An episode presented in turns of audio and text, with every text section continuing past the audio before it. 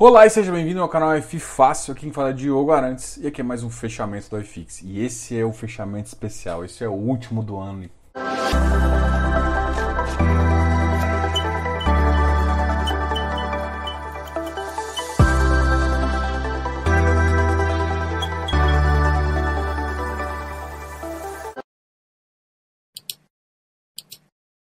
Que ano, hein?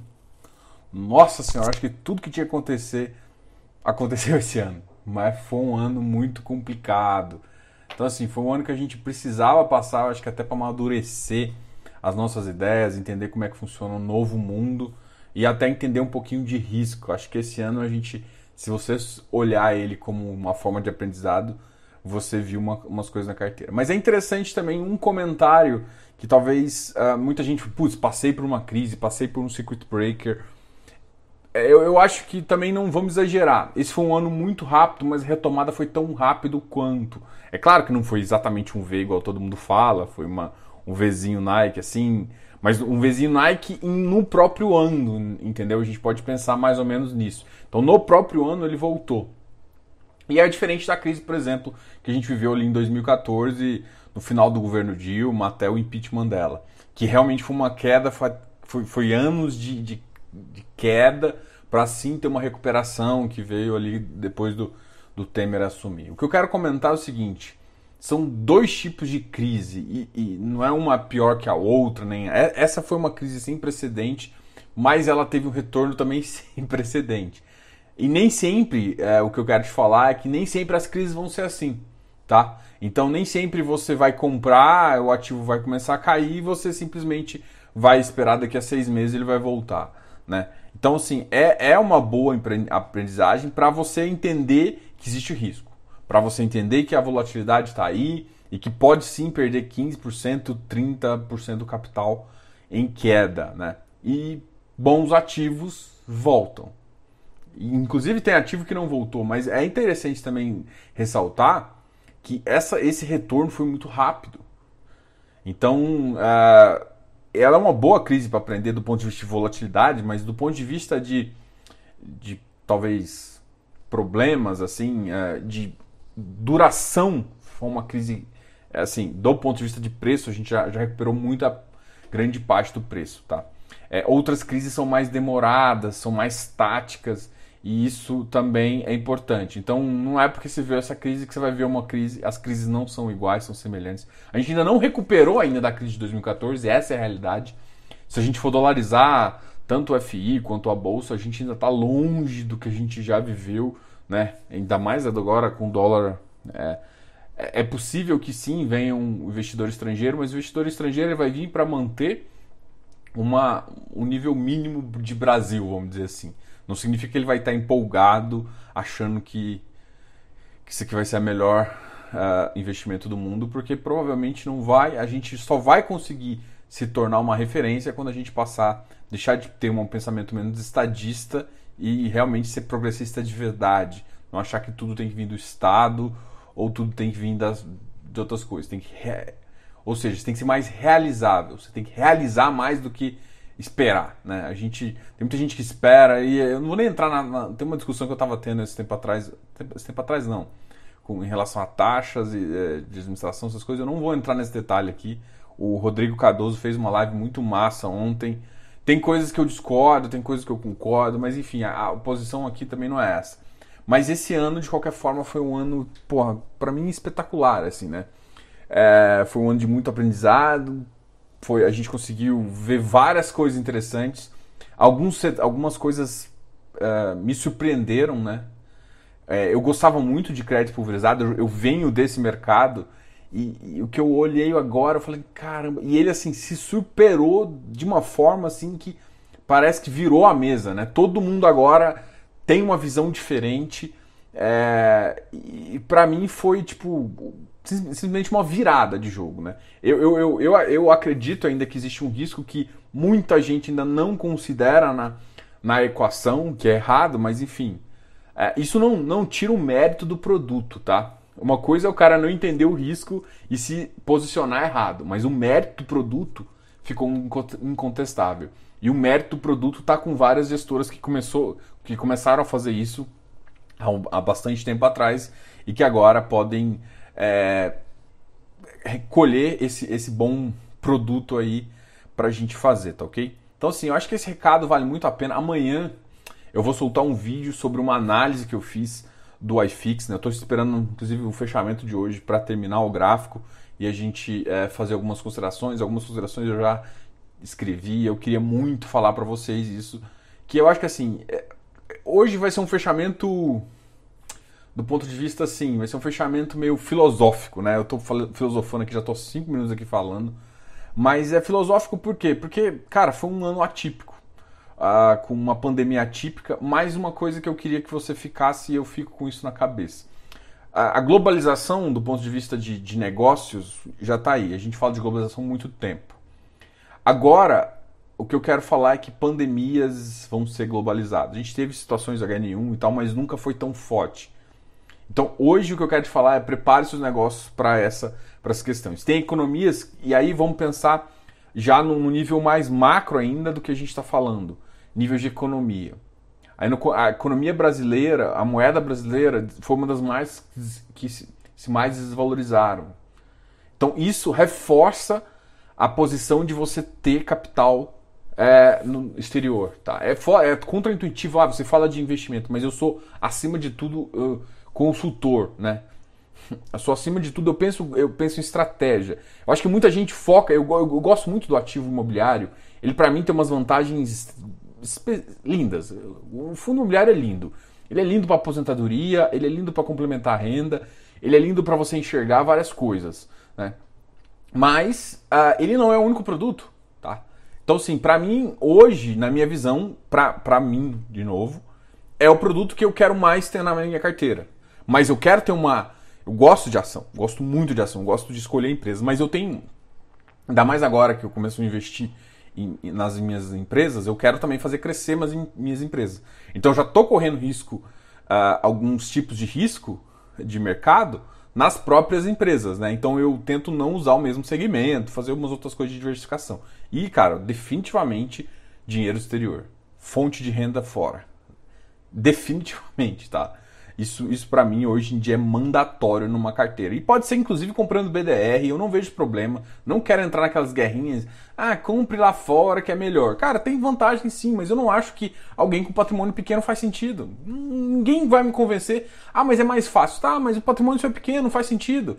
Aí você vai ter um puta de um trabalho para ficar. Cara, não precisa, entendeu? Você pode correr mais ou menos o mesmo risco estando aqui. Então essa é a minha visão, tá? Então, assim, ah, você tem um patrimônio acima de um milhão, cara, se você não tem dinheiro lá fora, você tá, você tá errado. Agora, tá até 300, 400, 500 mil, cara, uma boa ETF via BDR, você consegue sim ter uma exposição. Alguns fundos também são interessantes. É, geram um custo? Geram, mas o custo menor. Eu não gosto nem um pouco, mas nem um pouco de nenhum fundo redeado. Isso eu sou totalmente contra fundo redeado porque eu não quero por exemplo, uma empresa, eu, eu, trabalhei numa empresa alemã. Essa empresa alemã crescia 3%, 4% por ano. O que, na, o que na Alemanha normalmente é um crescimento muito grande. Alguns anos ela crescia mais, outros menos. Mas esse, eu acho que tem ano que ela cresceu 5%. É, o que eu quero te falar é que esse crescimento, se você é, tornar isso, jogar o mesmo crescimento de 5% para o Brasil, esse crescimento é muito pequeno, perto do potencial das nossas empresas. Então, qual que é a vantagem de eu ter essa empresa alemã? É claro que eu quero ganhar num, num no valor da moeda também. Aí sim, o potencial chega a 15, 20, 30%, entendeu? Então é que eu não vejo ganho por ganho nominal, as nossas empresas são mais é, é mais ainda mais provável que se otimize. Ela pode se melhorar muito mais, otimizar custo, a, ter exposição no mercado. Então as nossas empresas têm mais volatilidade, mas têm potencial de ganhos maiores. Então, para pensar em potencial de ganho por ação, por estoque, o Brasil ainda, ainda tem muito, porque a gente ainda tem uma distorção de valores, uma bolsa pequena e tudo mais. Nessas mais características, em, tanto na, na, na NISE quanto na bolsa alemã, em Frankfurt, você tem empresas que o crescimento dela é realmente menor, assim. E aí você pega o dividendo, é mais ou menos nessa faixa de crescimento. Só que o, o que eu quero te falar é que o que me importa nisso não é só o crescimento, porque o crescimento, se eu comparar com a nossa taxa Selic, não vale, porque a realidade deles é outra. Então eu não gosto de fundo redeado, porque ele me dá o ganho que eu acho que eu ganho mais aqui. O que me interessa é ficar redeado E aí eu uso, eu uso fundos não redeados, porque aí eu fico não só ganhando com o percentual de uma boa empresa lá fora, mas também com o, a diferença né, da economia tipo, europeia versus a economia brasileira. Que eu acho que essa distância cada vez aumente até a gente tomar uma, uma solução mais completa que não acho que vai vir tão rápido, tá? Mas de qualquer forma, é, globalmente falando, é interessante. Por exemplo, a Europa se comportou de um jeito, os Estados Unidos se comportou de outro, China de outro. Então faz sentido você estar tá exposto nisso também. Tudo de, o que isso tem a ver com a FI? Não tem a ver nada com a FI. Agora, agora é você olhar a visão, entendeu? E eu gosto muito de fundos imobiliários e, e, e eu, eu tenho ainda uma porcentagem muito grande, tá? Então acho que ah, esse aqui foi seu fechamento filosófico. Chamar de fechamento do FX filosófico, porque é justamente para falar uh, de tudo que eu, que eu comentei, de tudo que eu vivi esse ano. Acho que a gente viveu junto, né? A maioria das pessoas que, que assistem aqui assistem todo dia, né? Quer saber do iFix todo dia, quer conversar comigo todo dia. E para mim, é, é, o, a força do canal tá nas pessoas, tá na comunidade. É, é isso para mim que tem valor, né? Eu faço isso porque eu gosto, eu gosto de conversar. Eu faço isso porque sei lá, eu, eu me identifico com vocês, entendeu? Eu me identifico com. Cara, tem várias pessoas aqui que, sei lá, eu converso tanto, vejo, tá participando das minhas lives, tá conversando comigo, que parece brother de, sei lá, 10 anos atrás, entendeu? Tem gente que parece que eu sou mais amigo agora do que há um tempo. Mas eu vou fazer um fechamento e amanhã a gente vai soltar um vídeo também. Eu vou falar um pouquinho sobre essa, essa, esse interesse nosso, essas conversas aí, pra gente continuar, tá ok? Então, uh, vamos começar falando do Ibovespa. Hoje a gente chegou a 119, bateu 120, mas é, a gente acabou fechando um pouco mais negativo. Mas para mim foi um fechamento. A gente fez, fecha um, um ano para mim histórico, né? onde a gente teve uma das piores quedas e uma das recuperações mais rápidas. A gente teve, ou seja, dos dois lados. A gente ainda tem problemas é, fiscal administrativo que sim impede a gente, sim tem uma âncora lá. O tributário também, que eu acho que agora todo mundo está de olho no fiscal e no administrativo e estão esquecendo o tributário, que era uma promessa também que, para quem é empresário, sabe que não só a carga tributária é alta, mas o tempo tributário é alto. Eu chamo de tempo tributário que eu gasto com todo mundo para eu para eu calcular imposto e para é, enfim para ter tem que ser mais simples também o dólar hoje caiu um pouquinho, 5,19, e a gente fechou aí o dólar também numa das mais altas, uh, provando novamente que é interessante não ficar redeado, né? Porque dá mais com essa questão agora. É, agora vamos falar em são dos ativos que tiveram pior desempenho e o ativo que tiveram melhor desempenho. É interessante falar que hoje o iFix teve uma alta, uma alta eu acho bem forte.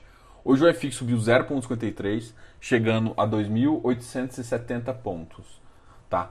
Hoje o ativo que mais caiu foi o DEVA, caiu 1,33%. Isso aqui, gente, não assusta, porque se vocês, não sei se vocês viram, quem está na minha comunidade sabe.